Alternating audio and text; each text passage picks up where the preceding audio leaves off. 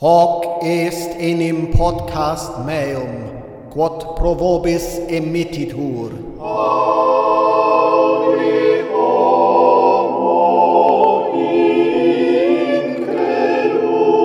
Teufel verkörpern Tyrannei und leben in einer totalitären Gesellschaft, die sich der Aufgabe verschrieben hat, über jedes sterbliche Leben zu herrschen.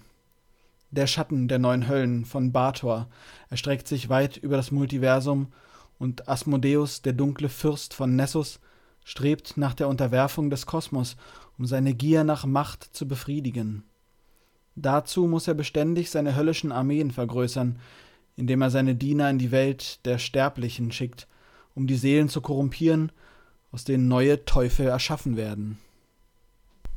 13 Seiten umfasst das Kapitel über Teufel im D&D Monster Manual und ähm, ich spiele ja seit einiger Zeit wieder ziemlich viel D&D und es ist irgendwie was, äh, was mich in letzter Zeit, ähm, was mir wieder so aufgefallen ist. Ich, ich weiß, dass ich darüber schon mal geredet hatte. Ich wollte es trotzdem noch mal machen, weil, weil ich das irgendwie total verrückt finde, ähm, dass, ähm, wenn ich mir überlege, wenn mein Vater, als ich Jugendlicher war, als ich zur Schule gegangen bin, ähm, so eine Einleitung ähm, gelesen hätte, wie ich sie gerade vorgelesen habe, über das Kapitel, äh, vom Kapitel über Teufel aus, aus dem DD-Buch, dann hätte der wahrscheinlich gedacht, äh, ich, ich betreibe in Wirklichkeit Teufelsanbetung. Oder ich, ähm, was auch immer das sein soll. Aber ähm, ähm, auf jeden Fall wäre das nicht gut ausgegangen.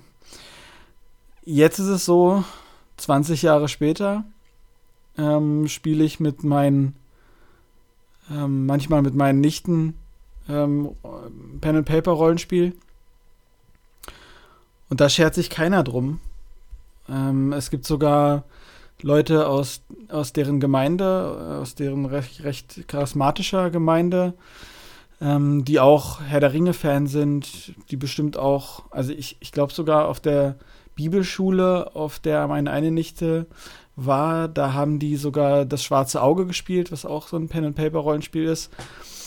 Und es ist schon verrückt, weil ähm, das wäre zu der Zeit, als ich jugendlich war, in unseren Arten von Gemeinden, also freikirchlichen Gemeinden, so Baptisten, ähm, ja, also Nazarener und dieser ganze Kram, äh, wäre das überhaupt nicht denkbar gewesen. Ich, ich meine, heu, heutzutage gibt es immer noch Gemeinden, die da viel konservativer sind, die viel, äh, also in der Hinsicht konservativer oder ähm, viel mehr Angst noch vor dem Teufel haben in der Hinsicht. Aber ähm, die breite Akzeptanz in so den, sage ich jetzt mal, gemäßigteren Gemeinden ähm, ist innerhalb von jetzt 20 Jahren oder vielleicht noch weniger, 15 Jahren, ähm, unglaublich groß geworden. Und das, das finde ich einfach jedes Mal, wenn ich darüber nachdenke, wieder so erstaunlich, ähm, wie schnell sich das ändert. Wie schnell so ein Gottesbild oder so ein Weltbild sich an den, an den Zeitgeist irgendwie anpasst. Ähm, von, ja, ähm, in einer Religionsgemeinschaft, die von sich behauptet, dass sie einem Gott folgt, der ewig ist und der unveränderlich ist.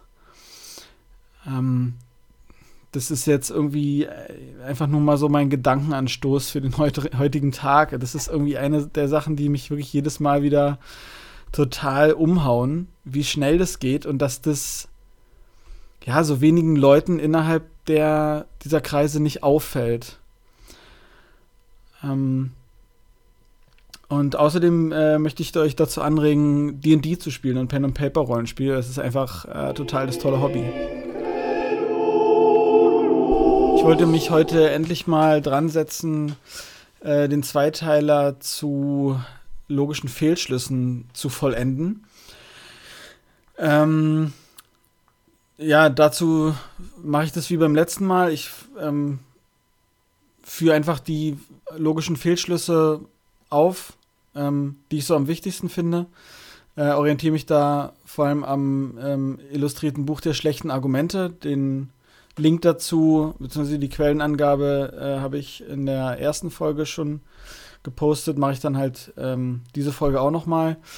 Ähm, ich hoffe, das ist für euch nicht zu trocken. Ich, ähm, ich kriege ja nicht so richtig Rückmeldungen. Ähm, deswegen mache ich das jetzt einfach mal, weil ich das selber sehr wichtig finde, weil das auf meinem Weg ein, ja, ein, ein entscheidender, wie soll ich sagen, eine entscheidende Säule war, zu verstehen, wie ähm, logische Argumente funktionieren und vor allen Dingen eben, wie vielen logischen Fehlschlüssen ich so jeden Tag unterworfen bin. Und deshalb, ähm, ja, kommt jetzt die zweite Episode zu logischen Fehlschlüssen. Der erste Fehlschluss heute ist einer, den finde ich ziemlich gefährlich, auch für mich persönlich, weil ich glaube, dass der einem ziemlich schnell unterläuft. Und zwar ist es der genetische Fehlschluss. Also, dass, ähm, dass die Herkunft eines Arguments, beziehungsweise ähm, der Person, die das Argument vorbringt, ähm, irgendwie mit in die Bewertung des Arguments einfließen. Das finde ich deswegen so schwierig, weil, weil da die Grenze so schwer zu ziehen ist zu der Einschätzung, ob jemand ähm, zum Beispiel eine legitime Autorität auf einem bestimmten Fachgebiet ist.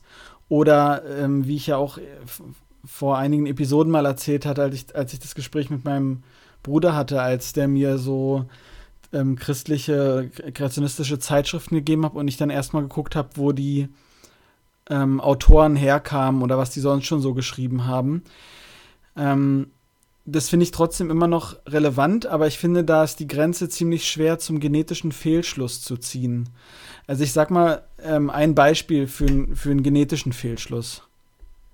Wenn man zum Beispiel bei jemandem sagt, dass er katholisch aufgewachsen äh, ist, katholische Eltern hatte, ähm, katholische Konfirmation ähm, durchlebt hat ähm, und deshalb daraus schließt, dass er ähm, auf jeden Fall in Bezug auf Urteil über die katholische Kirche ähm, nicht ernst genommen werden kann, ähm, dann ist das eine, ähm, ein genetischer Fehlschluss. Also wenn man von vornherein ausschließt, ähm, dass jemand mit einem bestimmten Hintergrund zu bestimmten Themen nichts, nichts ernsthaft sagen kann, weil er sowieso voreingenommen ist, ähm, ist von vornherein erstmal ein genetischer Fehlschluss. Allerdings finde ich das ziemlich schwierig, ähm, das da zu trennen und zu sagen, ich achte aber trotzdem darauf,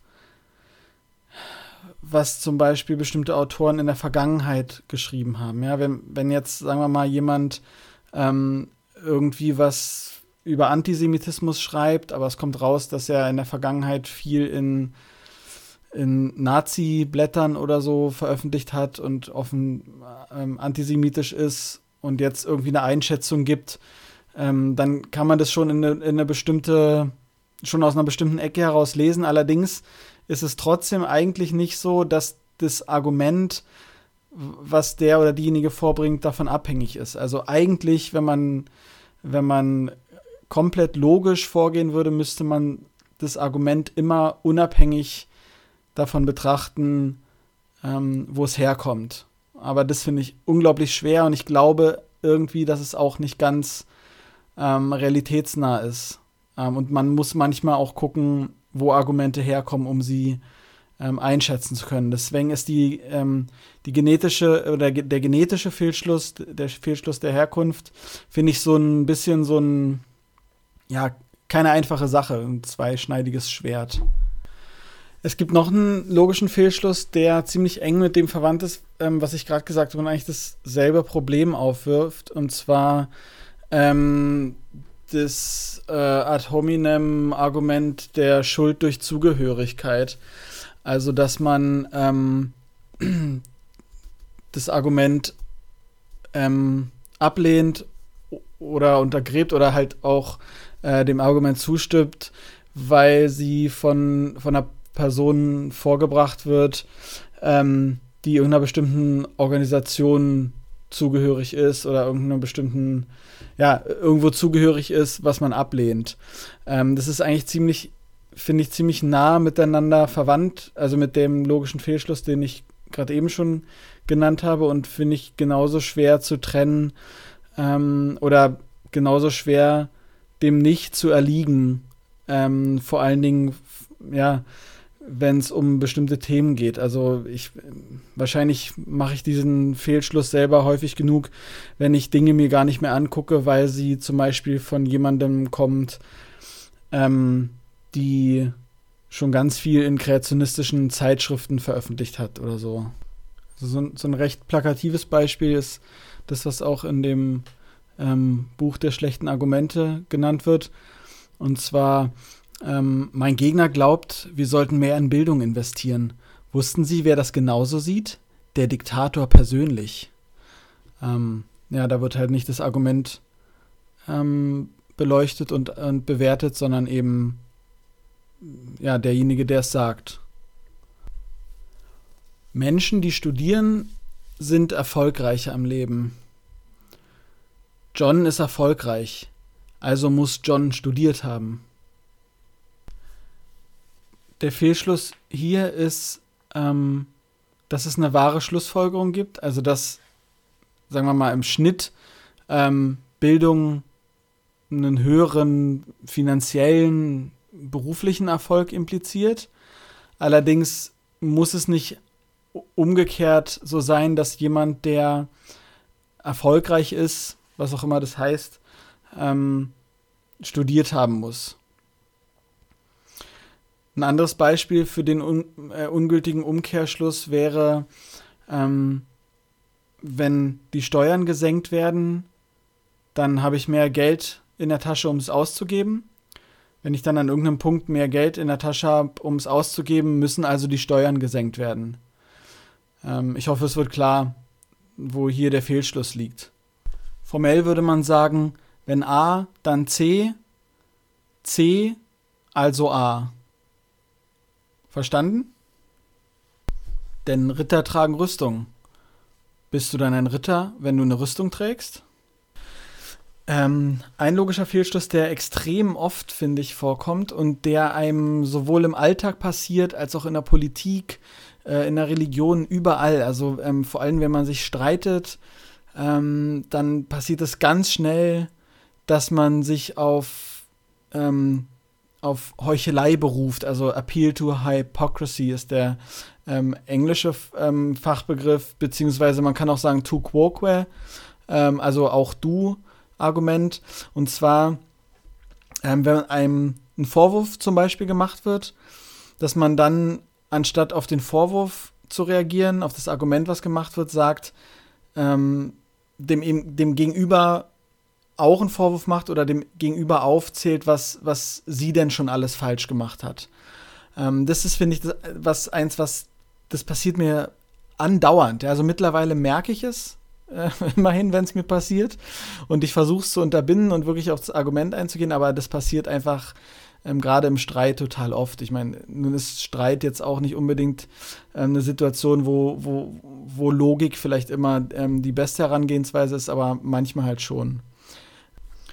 Ähm, eine andere Situation, wo dieser logische Fehlschluss ziemlich relevant war in den letzten Jahren, ähm, ist so die, äh, die ganze ähm, Situation in Bezug auf Fridays for Future und Klimawandel und so weiter.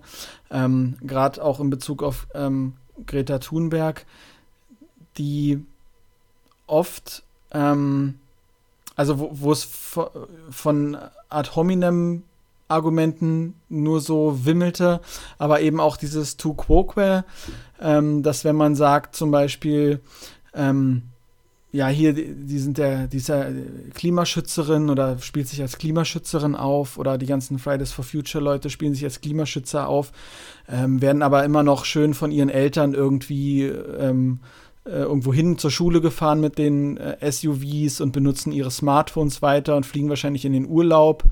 Ähm, abgesehen jetzt mal davon, ob das alles stimmt oder nicht. Ähm, selbst wenn das so wäre, ähm, heißt es halt nicht, dass die Argumente, die gebracht werden, nicht wahr sind.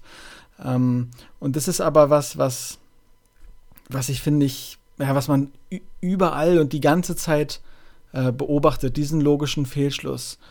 Ähm, also jemand hat einfach Unrecht, weil er nicht integer ist. Ja, ähm, ja, genau, er sagt, ähm, ähm, Halbleiter ist total umweltschädlich, da wird Regenwald für abgeholzt, aber er benutzt ja auch ein Smartphone.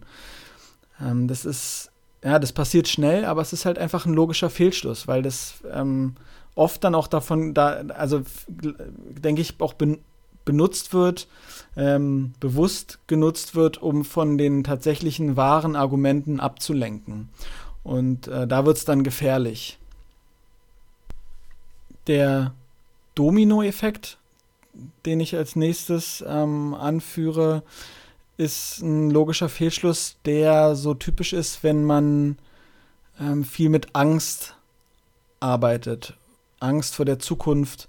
Äh, also gerade ähm, in der ähm, im Trump-Regime, das jetzt gerade ja zum Glück vorbei ist, ähm, hat man das viel beobachten können. Also dass versucht wird, eine Aus Aussage oder eine Position zu untergraben, in, in dem argumentiert wird, dass, dass das Akzeptieren der Aussage ja so eine Kaskade von Ereignissen zur Folge hat, die dann irgendwie in den Abgrund führen. Äh, also das äh, Book of Bad Arguments ähm, führt, führt das Beispiel auf, dass ähm, gesagt wird, Menschen sollen keinen unkontrollierten Zugang zum Internet haben, sonst ähm, tummeln sie sich, ehe man sich versieht, alle auf pornografischen Webseiten. Das moralische Gefüge unserer Gesellschaft wird auseinanderbrechen und wir werden alle zu Tieren. Das ist, finde ich, ein Argument, ähm, was es ganz gut zusammenfasst. Also, weil so eine Art von Argumenten, von Domino-Effekten, Effektargumenten, Slippery Slopes, wie man im Englischen sagt, habe ich halt dauernd ähm, in meiner Jugend als Christ mitbekommen. Also ständig wurde Angst gemacht vor irgendwelchen Folgen, die bestimmt irgendwie aus einer bestimmt aus einem bestimmten eigenes folgen könnten, aber halt zum Beispiel auch überhaupt nicht, also überhaupt nicht ähm, nachgewiesen ähm, unweigerlich aus bestimmten Dingen folgen müssen. Und beim, beim Domino-Effekt-Argument oder der Domino-Effekt-Argumentation wird halt ausgegangen, dass bestimmte Folgen unweigerlich eintreten, auch wenn es gar nicht nachgewiesen ist, dass es so sein muss. Und das, ähm, ja, das ist mir dauernd begegnet. Also immer wurde das Schlimmste angenommen ähm, und auch manchmal ganz absurde Sachen, aber es wurde dann halt einfach so hingestellt, ähm, als wäre das so. Und ähm, da müsste man dann ganz große Angst vor haben. Ähm, also zum, eine Sache, die mir einfällt, ist so in Bezug auf Homosexualität. Also was mir jetzt völlig absurd vorkommt, aber ähm, woran, ja, muss ich zu, leider sagen, Teile meiner Geschwister äh, immer noch glauben, ist sowas wie das, wenn man erstmal zulässt, dass Homosexuelle zum Beispiel heiraten oder offizielle Partnerschaften eingehen dürfen, wenn man das halt akzeptiert, ähm, dass es erstmal, dass es sie gibt, dass es gut und richtig und normal ist, ähm, dass Menschen sich einfach unabhängig von ihrem Gender und was auch immer lieben, dann, dass dann irgendwie alle ähm, schwul, homosexuell, queer werden und dann unsere Gesellschaft zusammenbricht, weil keine Ahnung warum, das weiß ich nicht, weil es dann keine Kinder mehr gibt oder so. Also äh, es ist halt wie schon, man sieht mal schon, was das für eine absurde Art von Slippery Slope ist, aber ähm, das ist sowas, womit ich halt groß geworden bin. Und ja, wenn die Eltern einem das so erzählen und die äh, ähm, Pastoren mit ihren Hochwürdenbeulen von der Kanzel herab sowas predigen, dann hinterfragt man das gar nicht. Und es hat echt lange gedauert bei mir, bis ich ähm, solche Sachen auch angefangen habe zu hinterfragen. Ähm, ja, und ja, es war einer der logischen Fehlschlüsse, der, dem ich lange Zeit irgendwie aufgesessen bin und wahrscheinlich in vielen verschiedenen Formen und wahrscheinlich jetzt auch noch irgendwie, ähm, Dinge habe, die vielleicht ähnlich funktionieren. Also nehmt euch in Acht vor, vor dem rutschigen Abhang der logischen Fehlschlüsse. In der christlichen Welt trifft man ziemlich oft auf das Argumentum ad populum, also die Annahme, dass wenn viele etwas glauben oder vielleicht sogar die Mehrheit irgendetwas glaubt, dass es dann wahr sein muss. Und das ähm, begegnet einem oft so in der Form von, naja, die meisten glauben ja schon an irgendwas Übernatürliches, äh, dass da irgendwie was ist, wenn, wenn man auch nicht immer konkret Gott sagt, aber auf jeden Fall irgendwas ist da, was über uns steht oder übernatürlich ist oder so. Also muss es das auch geben. Und das ist ein ganz klarer logischer Fehlschluss, ähm, weil die Wahrheit nicht davon abhängt, wie viele Leute das glauben. Da muss man allerdings vorsichtig sein, weil man das nicht verwechseln darf mit dem, mit dem legitimen Berufen auf Autoritäten. Also wenn ich zum Beispiel sage, dass ja über 90 Prozent aller Naturwissenschaftler die Evolutionstheorie annehmen oder sagen wir mal, okay, das wäre vielleicht sogar, wenn ich das sagen würde, wäre das wahrscheinlich sogar ein logischer Fehlschluss, weil ähm, die meisten Naturwissenschaftler keine Evolutionsbiologen sind. Aber wenn ich jetzt mal, aber dann müsste, genau, das ist eigentlich ein gutes Beispiel, dass mir das passiert ist. Ähm, da seht ihr mal, wie schnell das passiert. Ähm, man müsste natürlich sagen, ja, also ist ja, jetzt ist es fast schon eine Tautologie, wenn ich sage, äh, alle Evolutionsbiologen ähm, nehmen die Evolutionstheorie als gegeben hin oder akzeptieren sie, dann ist das irgendwie tautologisch. Okay, ihr seht, es ist gar nicht so leicht, da was ähm, Richtiges zu finden, aber ähm, auf jeden Fall, also es ist, es ist legitim, sich auf ähm, Autoritäten in einem Fachgebiet zu berufen und zu sagen, ein Großteil der, ähm, der Psychologen ähm, glaubt nicht an einen Gott oder Psychologen gehören zu den unreligiösesten Personengruppen, die es gibt, weil die verstehen, wie religiöser Glaube ähm, funktioniert und entsteht und dass letztendlich alles, ja, alles durch unser Gehirn gesteuert wird. Also was halt auch eine Seele sinnlos macht und so weiter. Und wenn man dann sagt, naja, der Großteil der, der Psychologen, Großteil der Physiker ähm, gehen davon aus, dass es keinen Gott gibt, dann ist es eine, ja, dann ist es zwar ein Berufen auf Autoritäten, was auch ein logischer Fehlschluss sein kann, wenn man sich auf die falschen Autoritäten bezieht. Ähm, allerdings ist es in dem Fall ein Berufen auf legitime Autoritäten. Ähm, wenn ich mich auf Albert Einstein berufe, was der sagt zum, oder angeblich sagt, also Einstein wurde ja viel in den Mund gelegt, aber was er sagt zum Klimawandel oder was er sagt zu Gott, ähm, oder zur Theologie, ähm, dann ist es, dann ist es kein, kein, ja, dann ist er keine legitime Autorität. Wenn ich aber mich auf Einstein berufe in Bezug auf Relativitätstheorie und ähm, ja, diese Bereiche der Physik, dann wäre das natürlich eine legitime Berufung auf eine Autorität. Also da muss man wirklich aufpassen und das passiert mir halt auch schnell, ja, wie gerade eben am Anfang, wo ich gesagt habe, der Großteil der Naturwissenschaftler ähm, würde die Evolutionstheorie akzeptieren.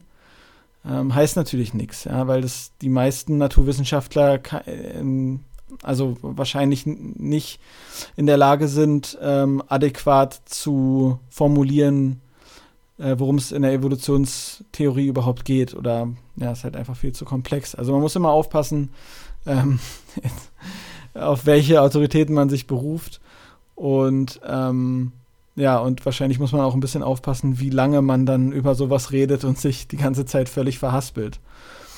Warum willst du keinen Partyhut tragen? Es trägt doch jeder einen, ist der logische Fehlschluss, ähm, auf den ich eigentlich hinaus wollte. Also die, die Berufung auf eine große Gruppe von Menschen, die irgendetwas glauben und daraus der Fehlschluss, dass das, woran diese große Gruppe glaubt, wahr sein muss. Das Ad hominem Argument muss ich wahrscheinlich gar nicht mehr explizit erläutern. Ähm, ich glaube, es reicht, wenn ich hier das äh, hervorragende Beispiel aus dem Book of Bad Arguments ähm, vortrage. Und zwar, ihre Ad hominem Angriffe beweisen, dass ihre Argumente haltlos sind, schrieb User 226. Rodney begann seine Antwort zu tippen. Sie scheinen zu blöd zu sein, um den Unterschied zwischen einer Beleidigung und einem Ad hominem Angriff zu verstehen. Okay, also ich, ähm, ich habe es mir anders überlegt. Ich sage vielleicht doch noch mal ganz kurz dazu, äh, was dazu. Ähm, also das, das Argumentum ad hominem greift nicht die Aussage oder das Argument einer Person an, sondern den Charakter der, der Person.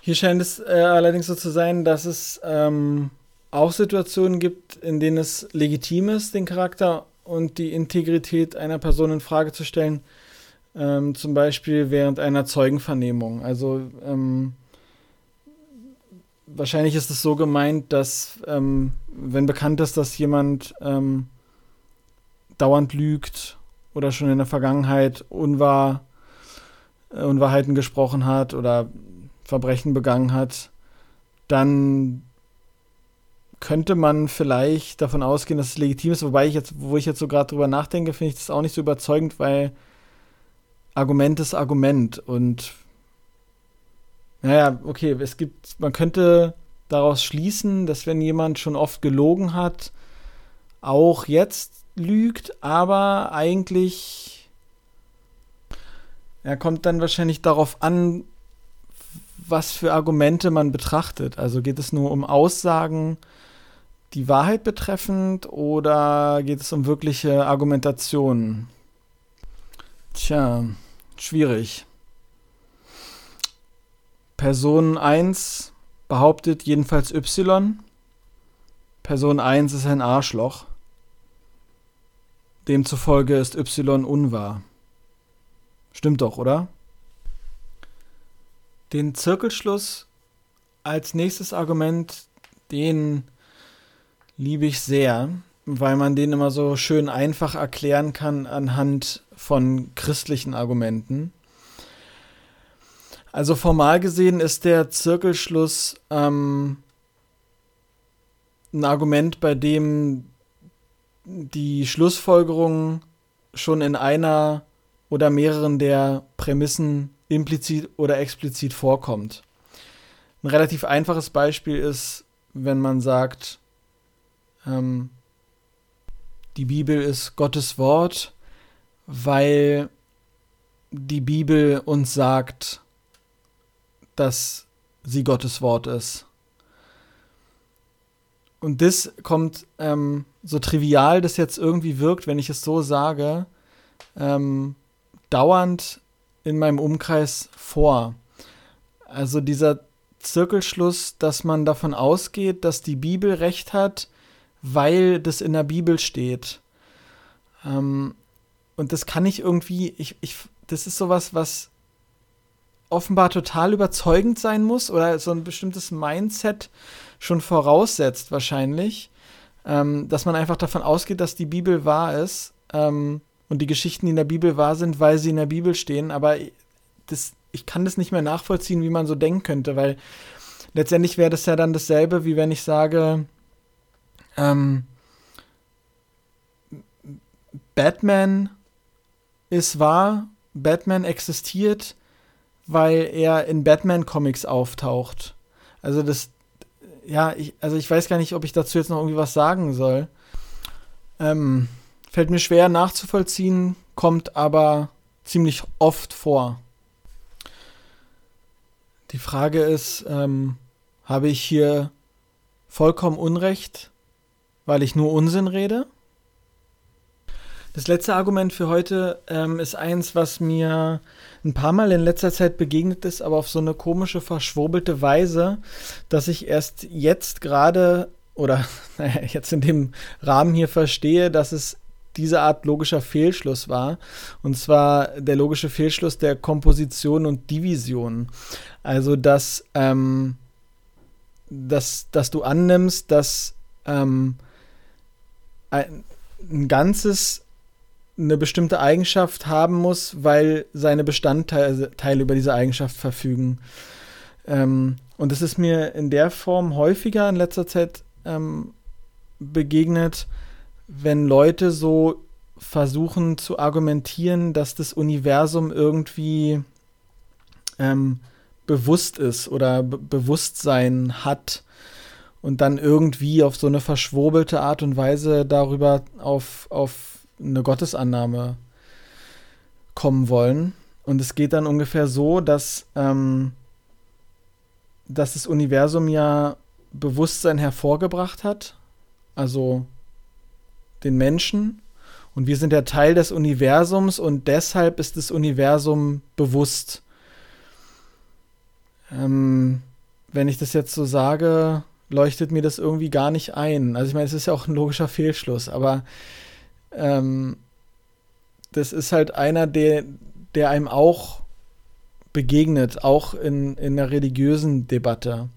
Ein anderes Beispiel wäre, wenn man sagt, jedes Modul eines bestimmten Softwaresystems wurde einer Reihe von Komponententests unterzogen und alle haben bestanden. Wenn die Module nun integriert werden, wird das Softwaresystem deshalb keine der Invariaten verletzen, die durch die Komponententests überprüft wurden. Das ist natürlich auch Quatsch, weil ein System immer anders funktioniert als, ja, als seine Einzelteile ähm, allein, weil es halt Emergenzen gibt komplexe Zusammenhänge. Das quasi Gegenstück zur Komposition ist die Division.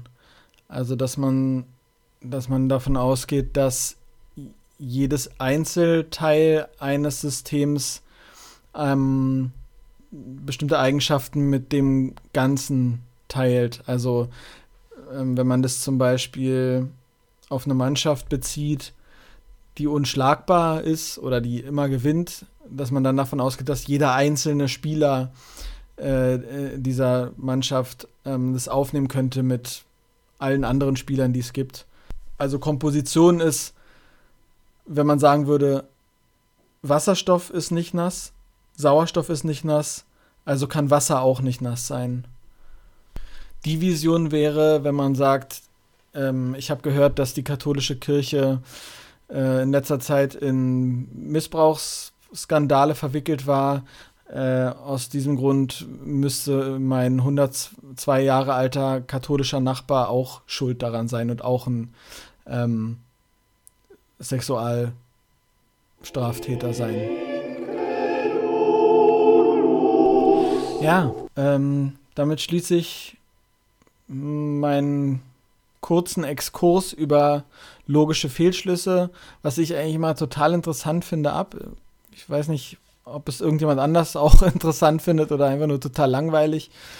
Mir hat es ähm, in vielerlei Hinsicht die Augen geöffnet, ähm, auch in der Wahrnehmung meiner selbst, wie ich selbst argumentiere.